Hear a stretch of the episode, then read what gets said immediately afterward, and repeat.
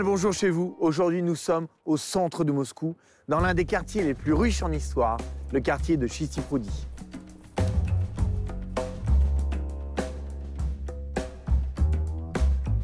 Chistiprodi signifie les étangs propres. Pourquoi propres? Parce qu'ils étaient sales jusqu'au 19e siècle en raison des eaux usées qui s'y déversaient. La ville a même invité des architectes français pour participer à sa rénovation. Et au XXe siècle, le fameux architecte franco-suisse Le Corbusier a par la suite repris le flambeau pour y construire un bâtiment célèbre, le Centro Soyuz.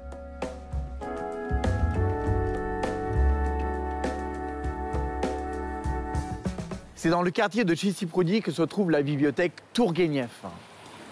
Elle est devenue au XIXe siècle la première salle de lecture gratuite et accessible pour tout le monde.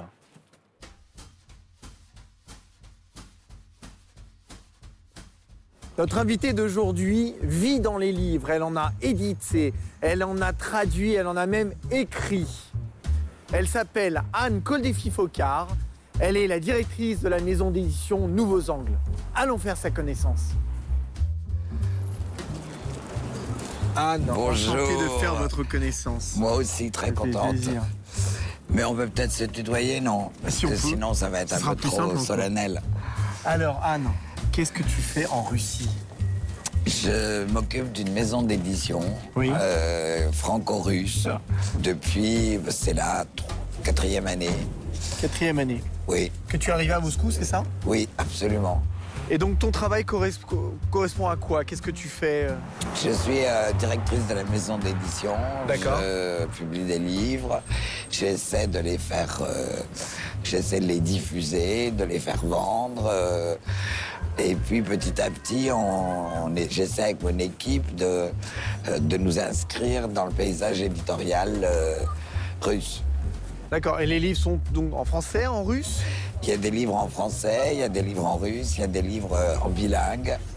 Euh, il y a des livres français que je publie aussi en russe en traduction et inversement. D'accord. Euh, on essaie vraiment de faire la synthèse des deux langues euh, et des deux cultures. Voilà. Tu me montres tes bureaux? Oui, bien sûr. Allez, on va passer par là. Allons-y.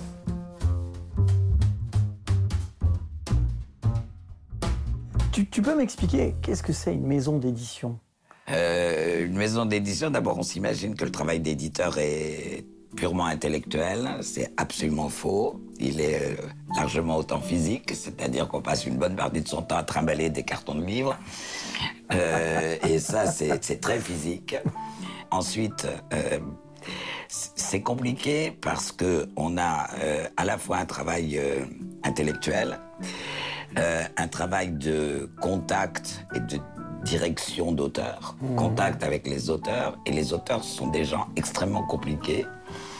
C'est-à-dire qu'ils sont très angoissés en général. Plus leur livre avance euh, est proche de la parution, plus ils sont angoissés. Plus l'éditeur est angoissé aussi parce qu'il se dit est-ce que ça va marcher, est-ce que ça va me ruiner, est-ce que voilà. Mais l'éditeur n'est pas censé montrer ses angoisses. Donc ça c'est déjà psychologiquement un peu lourd. L'éditeur est au contraire censé rassurer son auteur. Euh, donc ça, c'est un peu, c'est la partie psychologique un peu fatigante. Euh, on a la partie commerciale, c'est-à-dire qu'un livre, euh, moi, ce que je préfère, c'est travailler sur les textes, Ouais. c'est chercher des projets, c'est travailler sur les textes. Sauf que si mes textes magnifiques ne se vendent pas, eh bien, je tiens pas très longtemps. quand tu, quand tu dis tes textes, est-ce que parfois ce sont aussi tes propres textes? Oh, ça m'est arrivé, mais pas très souvent. Tu as écrit toi-même? J'ai écrit, mais en général, c'est une question de déontologie. À une exception près, je, me, pu- je ne m'auto-publie pas. Voilà. Euh, je- moi, je trouve que c'est pas très, euh, très bien d'un point de vue éthique. Euh, D'autant plus qu'un éditeur a forcément un avantage sur un écrivain X. Parce que si lui ne s'auto-publie pas, il connaît toujours d'autres éditeurs. Je veux dire, Il y a un avantage euh, évident. Каждая книга для нас и для Ан, в частности, это как ребенок. такая хрупкая женщина, но достаточно такая вмещающая в себя большой объем информации, как большой знаток языка русского литературы. Э, Анна, конечно, потрясающий человек. As un certain nombre d'années d'expérience, je n'oserais pas dire beaucoup. Non, bien sûr, Toutes ce serait ces- goujat. Ce serait exactement, ce serait pas très sympa de ma part. Euh, quelle évolution as-tu vue pendant toutes ces années? Il y a une énorme évolution et pas forcément mieux. Euh, quand moi j'ai commencé dans l'édition, euh, j'ai eu beaucoup de chance. C'était un milieu où on pouvait commencer comme, je sais pas, à 19 ans comme standardiste, euh, ou bien à l'accueil, et terminer comme éditeur. C'était un milieu où euh, vraiment tout dépendait de votre talent. euh, C'est terminé tout ça. C'est-à-dire maintenant il y a les diplômes. Euh, et un diplôme d'éditeur, c'est un peu ridicule. Euh, ce qui fait qu'on n'a plus les personnalités qu'on pouvait avoir euh, à la tête des maisons d'édition aujourd'hui. Et que la qualité même des textes euh, publiés a énormément baissé. Parlons du livre. Aujourd'hui, est-ce qu'on passe de plus en plus vers des livres euh, électroniques? C'est quand même une grande mode. Est-ce que, ça, est-ce que tu penses que ça... J'ai l'impression que ça n'est pas vraiment le problème. On en fait un problème. Mais je pense que sur le fond, il y a beaucoup de gens de, de toute génération qui sont quand même très attachés au, au livre papier. Tu penses que ça peut, ça peut fatiguer peut-être aussi Je sais pas au niveau des Ça- yeux. oui. Est-ce qu'on se rappelle de la même chose, d'après toi? Euh, on ne lit pas de la même façon. Euh, moi, je le vois très bien sur euh, quand je relis un texte ou des épreuves, on voit des choses sur écran qu'on ne voit pas sur papier et inversement. Donc il faut, il faut absolument les deux à un moment. Toi-même, enfin je sais pas, tu as écrit des textes quand tu fais tes traductions. Stylo, Alors- ordinateur? Euh, là, ça dépend vraiment de l'auteur. Euh, un auteur très difficile. Euh, je pense à Solzhenitsyn, sur lequel j'ai travaillé très longtemps. Solzhenitsyn, je ne peux absolument pas le faire directement à l'ordinateur. Tu participes à des salons de livres en Russie? Oui, par exemple Non-Fiction, qui est un salon que j'aime beaucoup, qui a lieu en ce moment. En ce moment, d'accord. D'ailleurs, Mhm. euh, si tu as envie de venir, on a un stand. Très bien, très bien, super. Allons-y.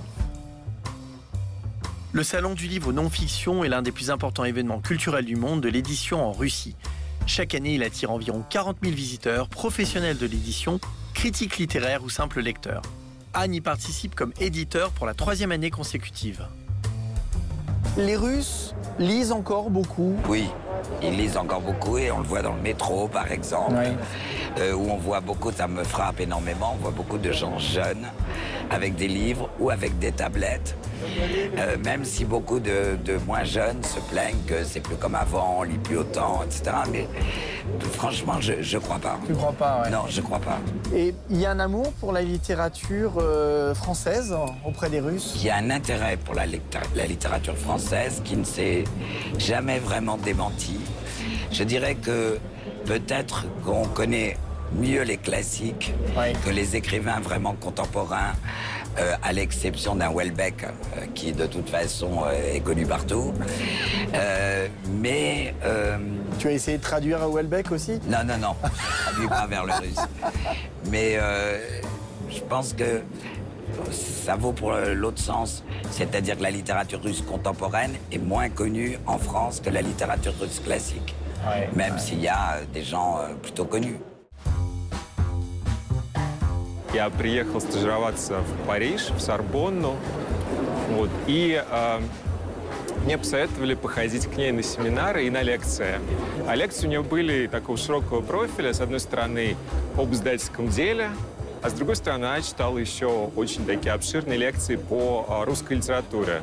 Она умудрялась постоянно найти какие-то такие точки соприкосновения, какие-то новые интересные факты. И э, в этом свете наша родная литература представала совсем незнакомой, как будто бы ее вот так вот взяли и повернули к нам совсем другой стороной. Это очень странно, когда ты открываешь русскую литературу в Париже. Tu connais beaucoup d'auteurs aussi que tu as traduits toi-même Euh, ah oui, oui, oui. J'en ai bah, Il y en a beaucoup qui sont morts, malheureusement, mais euh, J'en ai quand même connu un certain nombre, euh, à commencer par euh, Sorokin, que je connais depuis très longtemps. Sorokin, oui. Euh, Solzhenitsyn, que j'ai eu l'occasion de rencontrer plusieurs fois. Et à la traduction duquel, pas toute seule, hein, on était toute une équipe, mais enfin j'ai quand même consacré 30 ans de ma vie. Est-ce qu'il y a des auteurs qui t'appellent et qui te disent traduisez mon livre en français s'il vous plaît Peut-être pas euh, à ce point de supplication. non, mais peut-être qu'ils se disent Mais, euh, je- j'aurais peut-être un public en France. Est-ce que Mais oui, il y en a, il y en a. C'est toujours très difficile de. Ce sont des situations difficiles. Parce que leur répondre que. euh, que non, ça m'intéresse pas, Oui. euh, c'est quand même délicat, surtout quand on les connaît un peu. Je crois que la grande euh, règle pour un traducteur littéraire, c'est de- d'être vraiment passionné par euh, le, le- le bouquin qui traduit. Si, euh, si tu prends un livre euh, parce que oui, il est pas mal, tu l'aimes bien, là ça devient insupportable très vite. Parce que là ça devient vraiment difficile. Tu es, poussé par rien, t'es pas. euh, le, le- le- le texte ne motive pas assez, donc euh, ça devient réellement difficile et très ingrat. C'est un peu comme Combien- une drogue à la traduction. Combien de, de livres as-tu traduit Je dirais, j'ai pas compté ces dernières années, mais je dois pas être loin d'une centaine. Anne Koldéfi-Focard naît en 1951 à Bourges. Ses grands-parents maternels sont des émigrés russes d'après la Révolution. Ayant appris le russe avec sa grand-mère, Anne passe un bac littéraire et rentre à la Sorbonne où elle étudie la littérature russe. Elle effectue son premier voyage en URSS en 1970 grâce à un concours qu'elle remporte. Anne se marie à 19 ans tout en faisant ses études. Après avoir réussi l'agrégation, elle enseigne le russe dans plusieurs lycées, d'abord en région parisienne, puis à Paris. Dès cette époque, elle commence à effectuer des traductions, tout en ayant des contacts avec le monde de l'édition. On lui propose ensuite de rentrer aux éditions Stock pour travailler dans la collection de littérature étrangère. Anne quitte alors l'enseignement scolaire et travaille pour plusieurs maisons d'édition. En parallèle, Anne passe sa thèse, qui lui ouvre les portes de l'enseignement universitaire, d'abord à l'université de Caen, puis à la Sorbonne, où elle anime notamment un séminaire de traduction littéraire. Pendant les années 80, Anne se rend régulièrement en URSS avec des groupes touristiques pour maintenir discrètement des contacts avec des écrivains dissidents. Tout en menant en parallèle enseignement et travail dans l'édition, Anne publie de nombreuses traductions d'auteurs russes, notamment Gogol, Dostoïevski ou encore Solzhenitsyn. En 1993, elle décide de créer sa propre maison d'édition, les Éditions de l'Inventaire.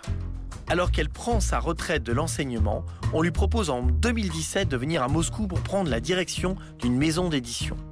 Anne a reçu plusieurs prix pour ses traductions, dont en 2020 celle d'un roman de l'écrivain russe Vladimir Sorokin. Le lendemain, nous avons décidé de nous promener avec Anne dans son marché préféré, à la recherche des spécialités culinaires russes. Alors, où est-ce qu'on est ici? On est au marché Preobrajanski, D'accord. euh, où je viens assez régulièrement. Et c'est un petit peu loin de chez toi pourtant. C'est un peu loin, mais c'est un vrai marché et il en reste plus énormément dans Moscou. Oui. Il y a des marchés, mais qui sont des marchés un peu chics, un peu bobos, je dirais, euh, qui sont, où on trouve des trucs. Mais ici, j'aime bien parce que c'est vraiment le, le marché où on trouve de tout, traditionnel, avec les, les commerçants qui font goûter les trucs, euh, euh, qui t'offrent des cadeaux. euh. Bon, là, il fait froid aujourd'hui, mais il fait très froid même. Mais, Il y a un euh, marché intérieur, je pense il y a aussi. des, il y a des euh, marchés euh, intérieurs, plusieurs bâtiments, Mhm. euh, là où il fait très chaud. Et puis en plus, euh, l'été, c'est une super promenade. Il y a une, une très belle église à côté. Oui. Enfin, c'est vraiment très, très agréable. Et j'aime beaucoup. Alors c'est bientôt les fêtes de Noël. Est-ce qu'il euh, y a des choses que tu vas acheter ici pour Noël Du caviar. Du caviar, forcément. Oui, oui, forcément. C'est le cadeau à ramener, c'est ça? Oui. Et puis euh, pour la table de Noël, euh, c'est c'est quand même très bien. Est-ce que, est que tu ramènes euh, les, les Russes ont tendance à, à Noël préparent la salade olivier, la salade vinaigrette. Alors peut-être rappeler un peu ce que c'est. La salade olivier, c'est la Macédoine? Oui. La salade vinaigrette, Elle se prépare comment Plutôt euh, avec des betteraves. Ouais. Euh, ça, je ne peux pas les, les rapporter, je les, je les fais chez moi. Tu les fais chez toi Voilà. Ça fait partie de ta table de Noël quand tu es en France? Pas toujours, mais, mais oui, ça peut faire Ouais. partie. Absolument. Est-ce que ton mari te demande de rapporter des choses parfois? Ah bah oui, euh, Sarla par exemple. Le Sarla, il aime bien ça, ouais. Ah oui, oui. Et puis euh, je peux rapporter aussi des, des bonbons. Euh, Des bonbons de- spécifiques, c'est Oui, ça Karovka. Est-ce qu'il y a des fruits ou des légumes que euh, tu rapportes et que qu'on Oui, pas ici bah, quand j'ai de la place là aussi dans la valise, Hmm. je rapporte des Antonovka. C'est quoi ça C'est-à-dire, c'est des pommes euh, typiquement russes, Oui. un peu acides, que j'aime vraiment beaucoup. Et surtout, pendant très longtemps, en fait, je n'ai découvert, je n'ai goûté les Antonovka que récemment. Pour moi, c'était dans la littérature. Je ne savais pas ce que c'était, uh-huh, sauf que uh-huh. j'en avais rencontré plein dans la littérature. Et euh, justement, il y a quelques années, j'ai pu goûter des Antonovka. D'accord. Et, Et, tu as adoré ça J'aime beaucoup. Ah, J'aime vraiment beaucoup. Ça.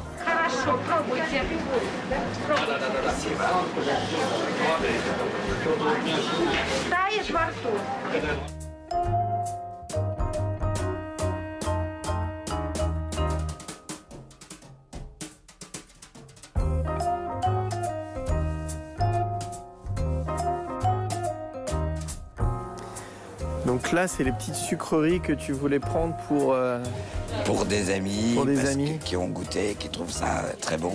Tu sais lesquels tu vas choisir Можно Набирайте сами, пожалуйста. а сливочные, Азовская есть. Сливочная не желтая. вот эти, Да, ouais. а молочные, Молочная голубые. Fouille, fouille. je fouille. Хорошо, еще семечки. 500 рублей. Килограмм 200 рублей. Но я... Sioniste. Нет, я, я не унесу. А Можно поменьше? Сейчас сделаю. Хорошо. Et ça, tu manges ça euh, souvent Non, mais j'aime bien de temps en temps. Je trouve que C'est Grignoter agréable. comme ça Ouais, ouais. Подарок дарю. Спасибо. Après avoir fait son marché, Anne rentre chez elle dans son appartement près des étangs de Chistiproudi. Cet endroit pittoresque est devenu un quartier un peu français. C'est ici que se trouve le lycée français Alexandre Dumas, l'église Saint-Louis des Français, ainsi que le siège de plusieurs sociétés françaises. D'où la présence de nombreux expatriés francophones qui ont choisi d'y résider. Et notre invité n'est pas une exception. beaucoup ce quartier parce qu'il y a des tas de maisons intéressantes à voir. Il y a euh, des lieux un peu historiques, euh, des lieux de culture. Il y a beaucoup de bibliothèques, par exemple. Oui. Euh, et puis, euh, c'est un quartier que je trouve, bien qu'il soit très central et euh, très peuplé, finalement, il est encore très vert. Tu, tu parles quand même assez bien le russe. Les voisins te prennent pour une russe oui, oui, oui, très, euh, souvent, très souvent. Aujourd'hui, comment, comment ça se passe? Bon, Tu vis en France, en Russie Tu vis plus ici comment, C'est à égalité. À égalité. Euh, à égalité. euh, je, je dirais que six mois de l'année, je suis ici, mais pas euh, d'affilée. Pas d'affilée, d'accord. Six mois de l'année, je suis ici. Six mois de l'année, je, je suis en France. Parce que j'ai les deux maisons d'édition. Et Ouais. en plus, j'ai quand même ma famille en France qui, de temps en temps, peut avoir l'impression que je l'oublie. Et un- le déménagement en Russie, ça s'est passé quoi, difficilement Moscou, c'est une ville que j'adore. Donc, euh, non, ça a été plutôt un plaisir euh, de savoir que j'allais vivre euh, au moins la moitié de l'année à Moscou.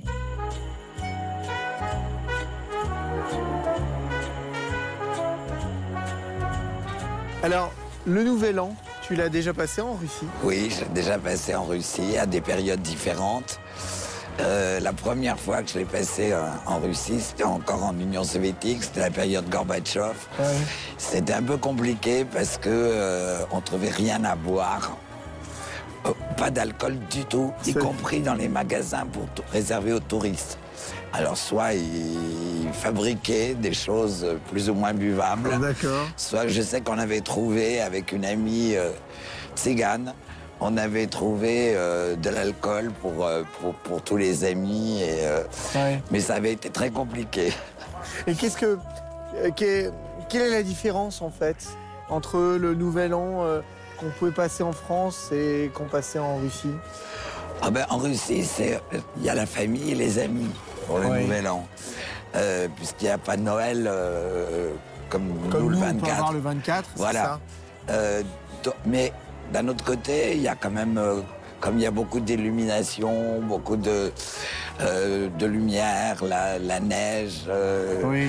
les gens sortent quand même. Oui. Ils sortent de leurs appartements à minuit pour attendre, enfin, un peu avant minuit, pour attendre la nouvelle année. Et avec les voisins, on se retrouve en bas, on boit quelque chose, on s'embrasse. Je trouve que c'est assez euh, joyeux. Ouais, C'est assez joyeux. Ouais, C'est ce que tu as vécu. Tu en as refait des Nouvel An ici? Oui, oui, après. euh, Après encore? Bien sûr.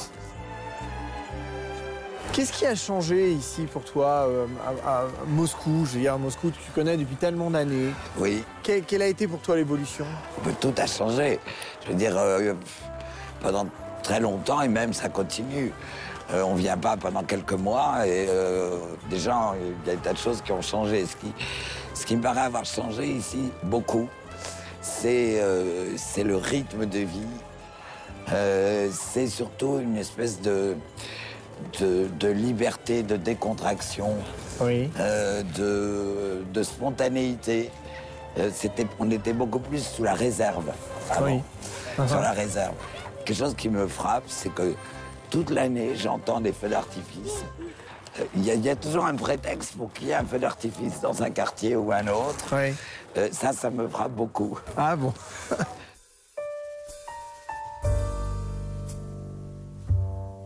Est-ce que tu aimerais rester en Russie? Oui, peut-être euh, que plus jeune, je serais, j'aurais pu rester si les conditions avaient été différentes.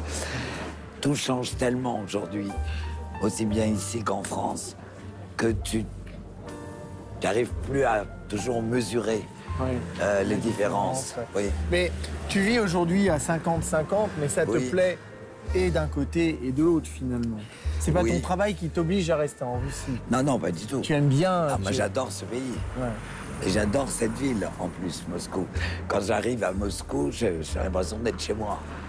Je me sens chez moi à Moscou. Quand j'arrive en France, je me sens chez moi aussi. Donc, quelque part, finalement, 50% d'un côté, 50%, 50% de de l'autre. Ça le fait très bien, quoi. Ah, Avec le regret de ne pas pouvoir avoir le tout. Le tout en un seul endroit. endroit. Voilà. Ça, qu'on réfléchisse beaucoup. à ça, alors. Voilà, je pense que ce serait bien.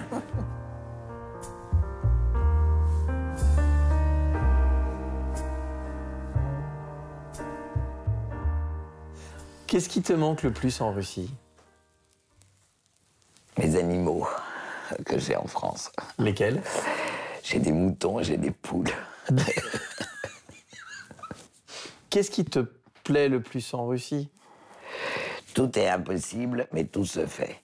C'est marrant, c'est comme si, euh, en russe, on postulait a priori qu'on peut monter en bas et descendre en haut. Et c'est ça qui me plaît. Anne, je te remercie. Nous avons passé un moment extraordinaire. Ben, merci à vous, parce que c'était sympa, puis ça m'a obligé à faire le point sur certaines questions euh, sur lesquelles je je réfléchis pas très souvent.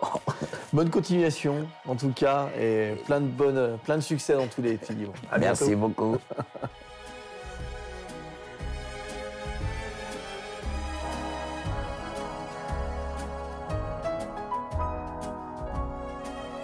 Et voilà, notre émission touche à sa fin. Nous l'avons passée avec Anne Coldefi-Focard, qui nous a fait partager sa passion pour les livres et la littérature.